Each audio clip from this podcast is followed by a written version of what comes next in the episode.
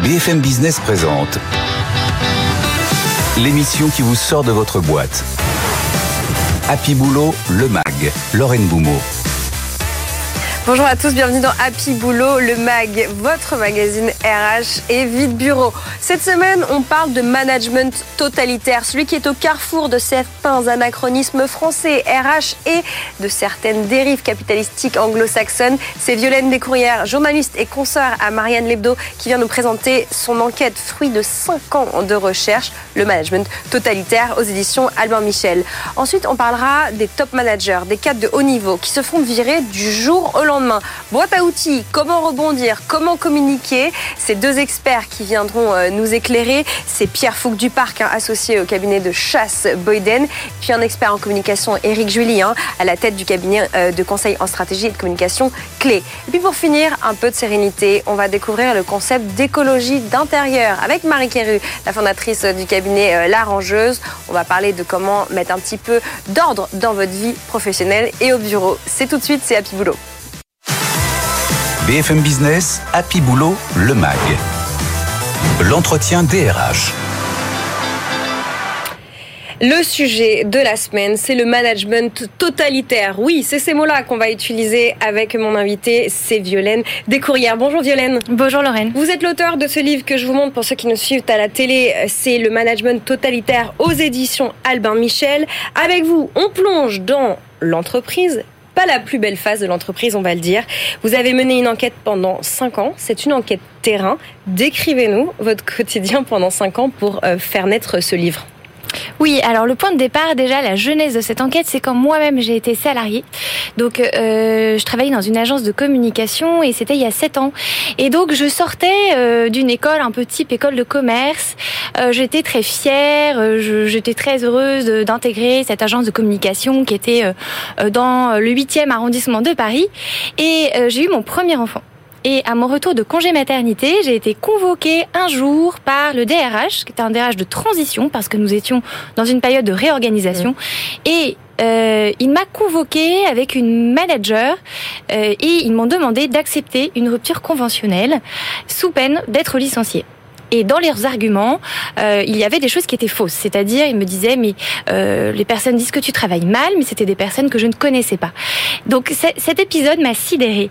Et ensuite, par la suite, j'ai vu des personnes autour de moi, des amis euh, qui sortaient d'écoles un peu prestigieuses et puis qui euh, ont été sous médicaments, ont fait des burn-out. J'ai trouvé que ça faisait un peu beaucoup. Et ce qui a déclenché ce livre, c'est lorsque j'ai un ami qui a fait un burn-out et lorsque sa femme a appelé son manager pour savoir pourquoi euh, il l'avait harcelé, ce manager a répondu c'était le process. Je me suis dit, ça veut dire qu'il y a un vrai problème de déresponsabilisation dans l'entreprise. Déresponsabilisation, harcèlement, totalitaire, on utilise des mots euh, qui peuvent faire peur. Alors ici à BFM Business, on est dans le monde de l'entreprise avec les côtés positifs et les côtés euh, négatifs qu'on essaye d'aborder au quotidien. Une des une des choses euh, qu'on peut retenir de votre livre, c'est l'exercice de différenciation que vous faites entre la recherche d'efficacité et l'idéologie de la performance qui explique, qui justifie, qui entraîne beaucoup des comportements que vous qualifiez de totalitaires dans ce livre.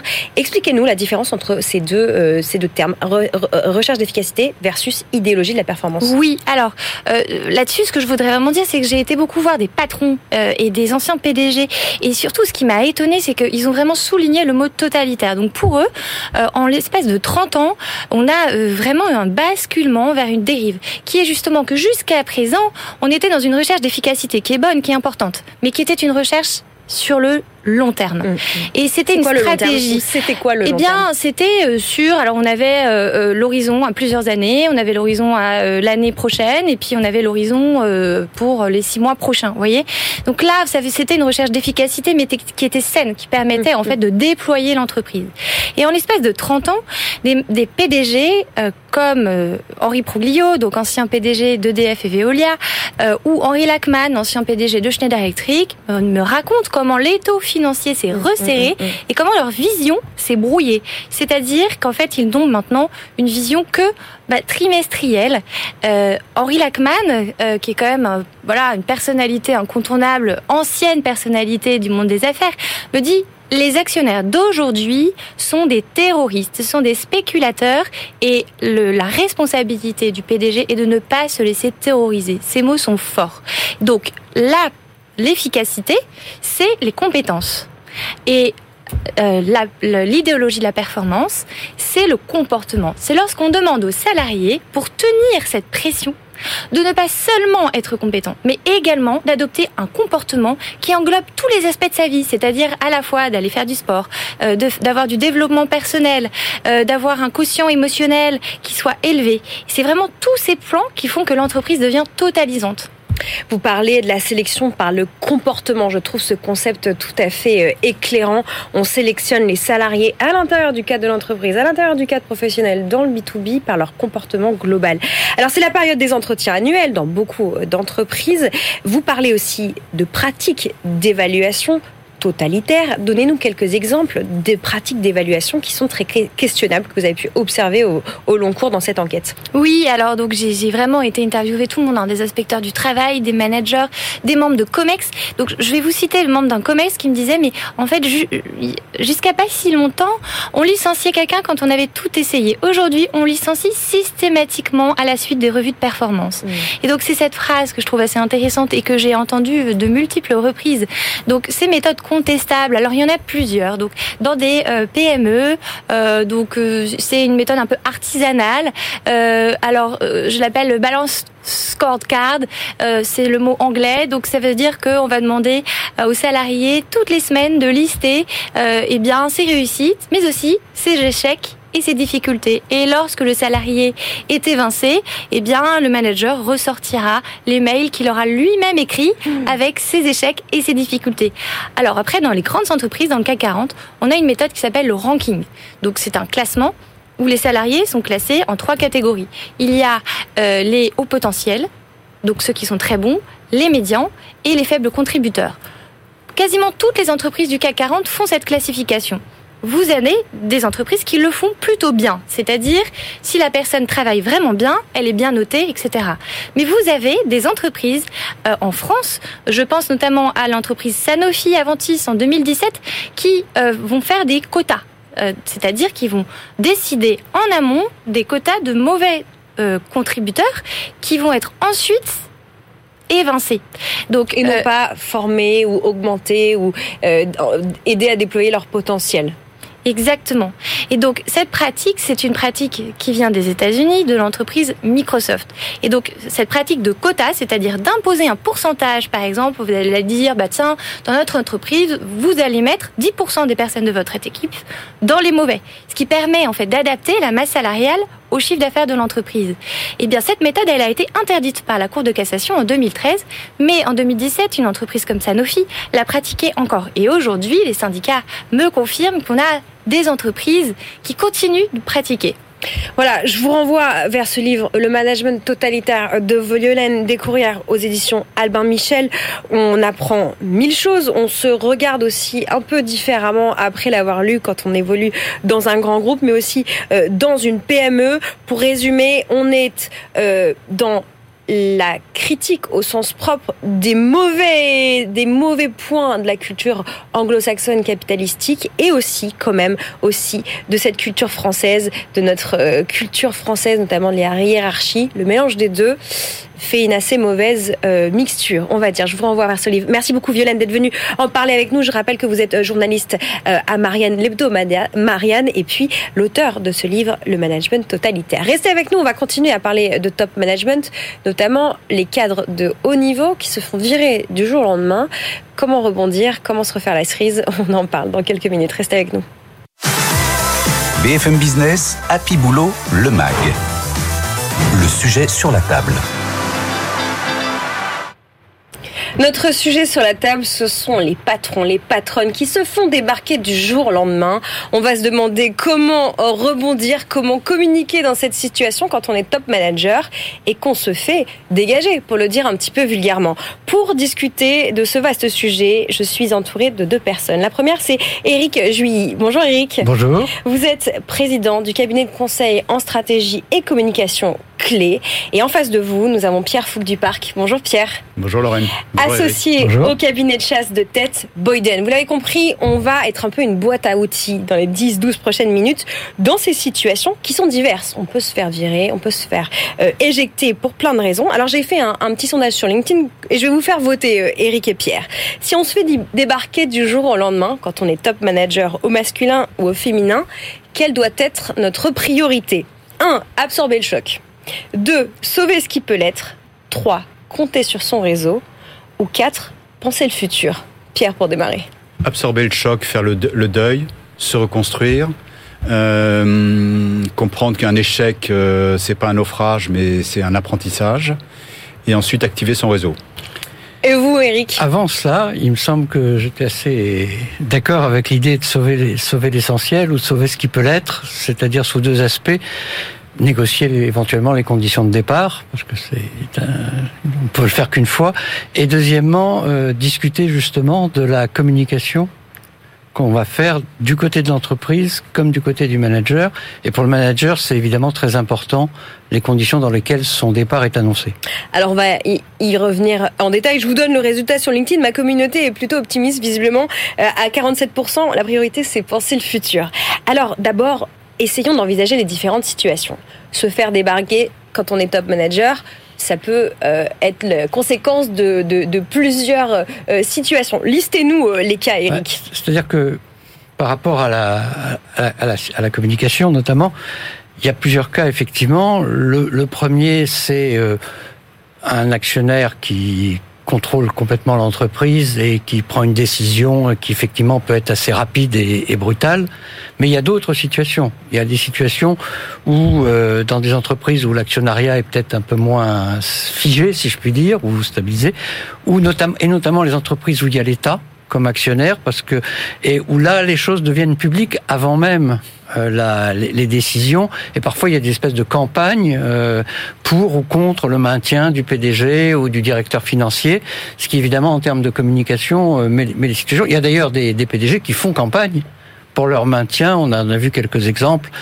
Monsieur Faber, par exemple, mm. chez Danone, ou Isabelle Cochet pour, pour, pour Suez. Et puis alors, il y a le troisième cas, c'est celui de la crise, c'est-à-dire où il y a une crise tellement brutale que le le PDG euh, sert un, ou le directeur général sert de en quelque sorte de fusible ou de première euh, décision. Et là, évidemment, on est non seulement on, perd son poste, si je puis dire, mais en plus on est euh, considéré comme une espèce de responsable de la de la crise. Donc évidemment, en termes de réputation et de rebond futur, c'est un cas plus difficile. Oui, j'ajouterais à ce que vient de dire Eric, puisque vous parliez de l'État dans le dans le capital. Il y a également les fonds activistes hein, dans, dans, le capital mmh. Danone avec mmh. Il y avait quand même euh, des fonds activistes dans le capital de Danone et donc ça, ça a joué. Alors justement, je vous pose la question à tous les deux, et notamment à vous, Eric, spécialiste en communication. Qui doit communiquer en premier? Est-ce qu'il faut que l'entreprise qui expulse prenne la main ou au contraire le salarié? Est-ce qu'il y a une règle? Qu'est-ce que vous observez Il n'y a, pas de règle. Je ne pense pas qu'il y ait de, de règle. Euh, ce qui est important, alors si je me place du point de vue du salarié et même de l'entreprise, c'est qu'il y ait une communication qui ne soit pas dissonante. Hmm. Et donc plus on peut arriver à un accord, souvent d'ailleurs les négociations de départ, mm. il y a une partie importante qui est consacrée à la, comment on va communiquer, et si on peut arriver à une communication concordante, qui peut être faite pratiquement en même temps, ou euh, euh, c'est c'est mieux. Alors souvent quand l'entente, si j'ose dire, est bonne, le salarié, on laisse le président annoncer lui-même son départ parce que ça, ça donne la un, un, côté plus volontaire et ça peut lui permettre de dire plus facilement qu'il a choisi de donner une nouvelle orientation à sa carrière, comme on dit, ou d'aller vers de nouveaux projets. Parfois, c'est quasiment en même temps, mais plus important que le moment, je pense que c'est d'arriver à une concordance pour qu'il n'y ait pas de dissonance dans la dans, dans les explications et à partir de là de polémiques potentielles. Alors on prépare le futur, vous avez entendu le résultat de notre sondage. Du coup, Pierre, euh, comment on fait pour rechercher un poste quand on est dans ce processus de, sortie, d'expulsion? Est-ce qu'on doit le faire en toute discrétion? Comment, comment on s'en sort? Et comment, euh, comment, quand on est un cadre de haut niveau, c'est différent de quand on est euh, monsieur ou madame tout le monde? Quand on est en poste, on ne peut rechercher que de manière confidentielle. Mmh. donc on va rechercher que, on va solliciter des chasseurs de tête qui ne voit que 20% du marché. Hein. Sur 10 recrutements de dirigeants, il y en a que deux qui sont faits par des chasseurs de tête. Quand on n'est plus en poste, on est désinhibé, il faut en profiter on est délesté, si vous voulez. Euh, donc il faut en profiter, il faut activer son réseau. Euh, J'en profite pour dire que le, le réseau, euh, c'est quelque chose qui se construit quand on n'en a pas besoin, mhm. pour l'activer quand on en a besoin. Donc euh, un dirigeant doit avoir construit son réseau le, plus tôt possible et donc euh, et, donc euh, et donc euh, l'activer. Non non, il faut être désinhibé, il faut être omnicanal. Là, il faut vraiment être omnicanal. C'est d'ailleurs parfaitement ce qu'a fait Grégory Rabuel, hein, le, le, président d'Altis. Hein. Il a vu quand il est sorti d'Altis, il a vu beaucoup beaucoup de monde et il a rebondi dans un endroit qu'il aurait peut-être pas imaginé. Est-ce qu'il faut toujours communiquer, Eric Est-ce que parfois rester silencieux c'est bien. Et est-ce que parfois les enjeux financiers justifient qu'on reste silencieux ou qu'au contraire on communique Alors, bah, c'est, c'est, chaque cas est un cas particulier, bien sûr. La, logique est, c'est et l'intérêt, je pense, bien compris, euh, du, chef d'entreprise ou du cadre très supérieur, c'est de communiquer qu'à minima sur quelque chose, comme je disais, plutôt euh, euh, en accord avec avec euh, l'entreprise sur une explication assez sobre, changement de stratégie, changement de volonté de l'intéresser d'aller vers de nouveaux projets, et donc à partir de là de se positionner dans un accord. Il peut arriver qu'il y ait des, des, divergences, qu'on n'arrive pas à cet accord sur ces choses-là, et ça, le fait de communiquer ou de commencer à communiquer peut parfois aider à faire avancer les négociations euh, sur les différents aspects, notamment sur le volet financier, euh, puisqu'il y a de part et d'autre, il y a un pouvoir de, de nuisance, si je puis dire, mais globalement, il faut quand même considérer que l'entreprise est toujours plus forte que l'individu. Hein. Donc euh, l'individu n'a pas intérêt à euh, chercher le conflit pour le conflit. Il faut vraiment uniquement s'il est acculé. Pierre, est-ce que les top managers, les cadres de haut niveau, au masculin et au féminin, sont des bons candidats justement au replacement? Est-ce que ce sont des, est-ce que c'est une matière facile à travailler quand on est chasseur de tête? Est-ce que c'est des bons candidats? Oui, c'est des bons candidats. Ils sont pas toujours bons en entretien de recrutement. Euh, d'abord parce qu'ils en ont pas passé beaucoup. Euh, et, plus ils sont de haut niveau, moins ils arrivent préparés aux entretiens souvent. Euh, or, ils doivent être très préparés aux entretiens parce que c'est un quand ils vont rechercher un, travail, ils vont être en concurrence avec un poste de dirigeant, ils vont être en concurrence avec avec la terre entière. Et ce qu'on attend dans un entretien de recrutement de dirigeant, c'est qu'il arrive lancé c'est qu'il arrive avec euh, avec des débuts de solutions pour le pour le cas de l'entreprise qui, qui veut l'embaucher, des débuts de solutions qu'il doit pas exprimer avec certitude, mais qui doit exprimer sous forme de questions euh, intelligentes. Euh, et puis on voit de temps en temps de, de, des dirigeants faire des, des, candidats dirigeants faire des fautes bêtes, par exemple poser des questions dont les réponses sont sont publiques et où existent sur le site ou dans, ou dans des rapports d'investisseurs. Donc, euh, ils doivent faire preuve d'humilité, ils doivent... Euh, ils doivent pas, pas insister sur leur CV. Euh, leur CV, il est connu, donc c'est pas la peine de réciter leur, CV. Ils doivent insister ils doivent vendre ce qui va faire la différence. Et ce qui va faire la différence, c'est leur capacité managériale, c'est leur capacité à inspirer un groupe, et c'est là-dessus qu'ils doivent mettre, euh, mettre le, enfin porter leur discours pendant pendant leur entretien de recrutement, et non pas réciter euh, leur fait d'armes. Pour, pour avoir connu ces, ces situations à titre personnel, un entretien d'embauche, ça se prépare. Mais ce qui est effectivement, qui rejoint ce que disait Pierre, parfois un peu ambigu, quand on fait appel à son réseau, on n'a pas forcément un entretien au départ pour lequel on arrive en disant j'ai vu que vous cherchez un directeur général et voilà euh, ce que je ferai moi si vous me confiez cette responsabilité. Parfois on est plus, même souvent, en tout cas dans une première phase, plus dans euh, ben voilà je cherche. Et donc là c'est très important je crois de montrer qu'on a fait le, le deuil de la la fonction précédente, qu'on n'ait plus mm. à dire nous en parlant de son ancienne entreprise, et deuxièmement qu'on a effectivement une certaine vision de, des projets, euh, des idées. Il faut vraiment arriver avec quelque chose qui, je suis tout à fait d'accord, qui soit pas de simplement dire regardez tout ce que j'ai fait jusqu'à maintenant, donc j'arriverai bien à faire autre chose. Mais euh, voilà, j'ai des idées, je suis, je m'intéresse à tel type de problématique. Dans cette première phase où on cherche un peu dans le vide. Et puis alors après, il y a des, les choses se resserrent. Il y a effectivement des, des propositions, ou en tout cas des, des, des, postes plus précis qui sont évoqués. Et là, effectivement, il faut arriver avec des idées et avoir préparé. C'est très, très fatigant et très prenant de chercher un poste, surtout pour tout le monde. Hein, je, mais à ces niveaux-là, euh, particulièrement parce qu'on a en face de soi des interlocuteurs qui n'ont pas beaucoup de temps, qui sont suroccupés et dont il faut capter l'attention et à qui il faut donner l'envie d'essayer, hein, l'envie d'avoir envie. Bon, Pour conclure cet entretien trop court, hélas, mais peut-être qu'on abordera à nouveau euh, ce sujet, euh, Éric Pierre. Je voudrais rebondir sur l'entretien de, avec Violaine mmh. Descourrières mmh. tout à l'heure. Nous parlions de management totalitaire et notamment de l'ambiguïté en France entre certains archaïsmes très franco-français d'un côté et une dérive anglo-saxonne notamment. On parlait des actionnaires. Euh, Est-ce que vous avez euh, dans vos carrières rencontré déjà des, des victimes de management totalitaire en haut de l'échelle? Est-ce que euh, il y a un conseil à donner dans cette situation pour les top managers. Euh, Pierre euh, Question pas facile. pas facile. oui, oui, bien sûr que j'en ai rencontré. ils disent souvent, d'ailleurs, qu'ils ont été victimes quand, ils sont sortis, qu'ils ont été victimes de souvent d'un management totalitaire.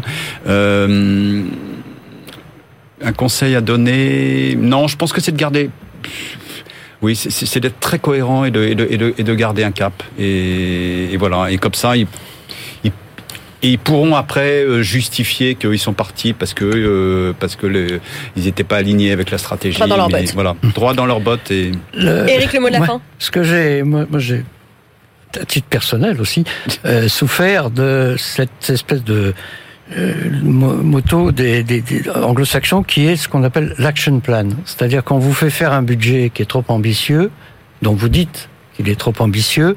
Deuxième temps, évidemment, vous ne réalisez pas les performances qu'on vous a imposées de, de budgéter. Et à ce moment-là, on vous demande un action plan. Et il y a une espèce de tyrannie parce que dès le mois d'après, il faudrait que l'action plan mm. est délivré. Or, on ne gagne pas un client en quelques semaines. On, en France, on quand on doit le faire, on ne se sépare pas du personnel en quelques semaines. Et donc, on est en, en permanence avec cette espèce de pression. Qu'est-ce que tu fais? Qu'est-ce que tu fais? Justifie que tu fais. Voilà, c'est et ce qui est en tant que manager très très difficile à supporter parce que on fait, c'est difficile de faire et passer son temps à se justifier qu'on est en train de faire ce qui est difficile de faire, c'est une peine supplémentaire si je puis dire. C'est faire, faire savoir et savoir faire en même temps. Merci beaucoup, messieurs. Je, euh, merci euh, Pierre Fouque du Parc, associé au cabinet de chasse Boyden, d'avoir été avec nous. Merci Eric Julien, président du cabinet de conseil en stratégie et de communication euh, clé. Vous voyez, on aborde tous les sujets dans la Piboulot. Restez avec nous. On va parler d'écologie interne, d'écologie intérieure et de mieux consommer pour conclure cette émission. BFM Business, Happy Boulot, le MAG. Le Labo RH. Dans notre laboratoire RH de la semaine, je vous apporte un peu de quiétude. C'est Marie Kéru qui est avec moi. Bonjour Marie. Bonjour. Vous êtes la fondatrice du cabinet de conseil L'Arrangeuse. L'Arrangeuse parce que vous luttez contre notamment la pollution visuelle, mentale et environnementale.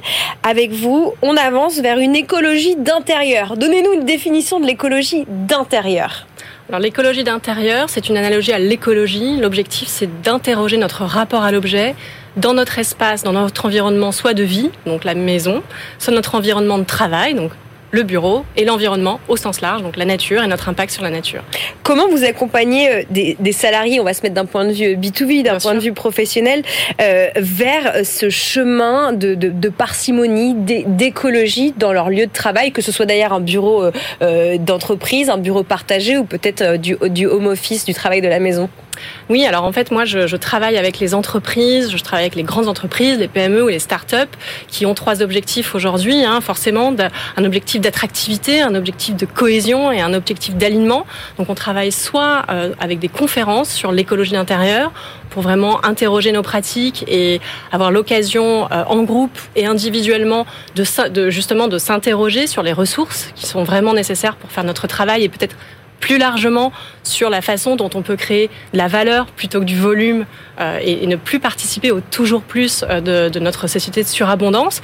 Et puis je travaille aussi en, atelier, euh, donc là où on met en pratique les principes de l'écologie d'intérieur. Hein. donc très concrètement, on va trier, réorganiser, réaménager lorsque c'est possible les bureaux, avec comme objectif, dans le contexte de la grande démission et, de la vraie problématique qu'ont les DRH en ce moment, de se dire mais comment je vais donner envie à mes salariés de revenir au bureau et comment, de manière plus large, je vais, euh, au niveau de ma marque employeur, attirer et retenir les talents. Ben là, on va travailler euh, sur ces aspects-là pour recréer euh, du plaisir autour et du bien-être autour du, cadre de travail. Donnez-nous deux, trois conseils pragmatiques que vous avez donnés au cours des six derniers mois à des entreprises, à des DRH, à des patrons, des patronnes pour apporter un petit peu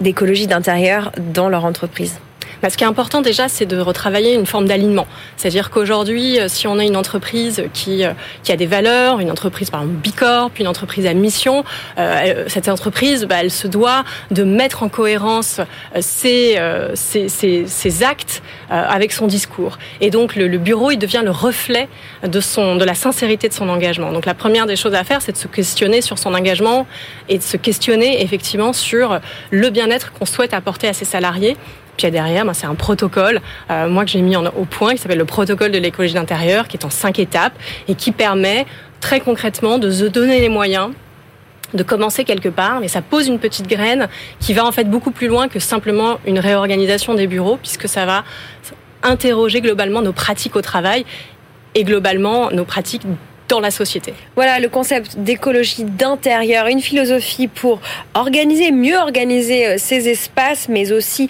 euh, sa manière de travailler hein, et mieux, mieux travailler et mieux euh, consommer, y compris au bureau. Merci beaucoup Marie Keru de nous avoir introduit ce concept. C'est la fin d'Happy Boulot, le mag.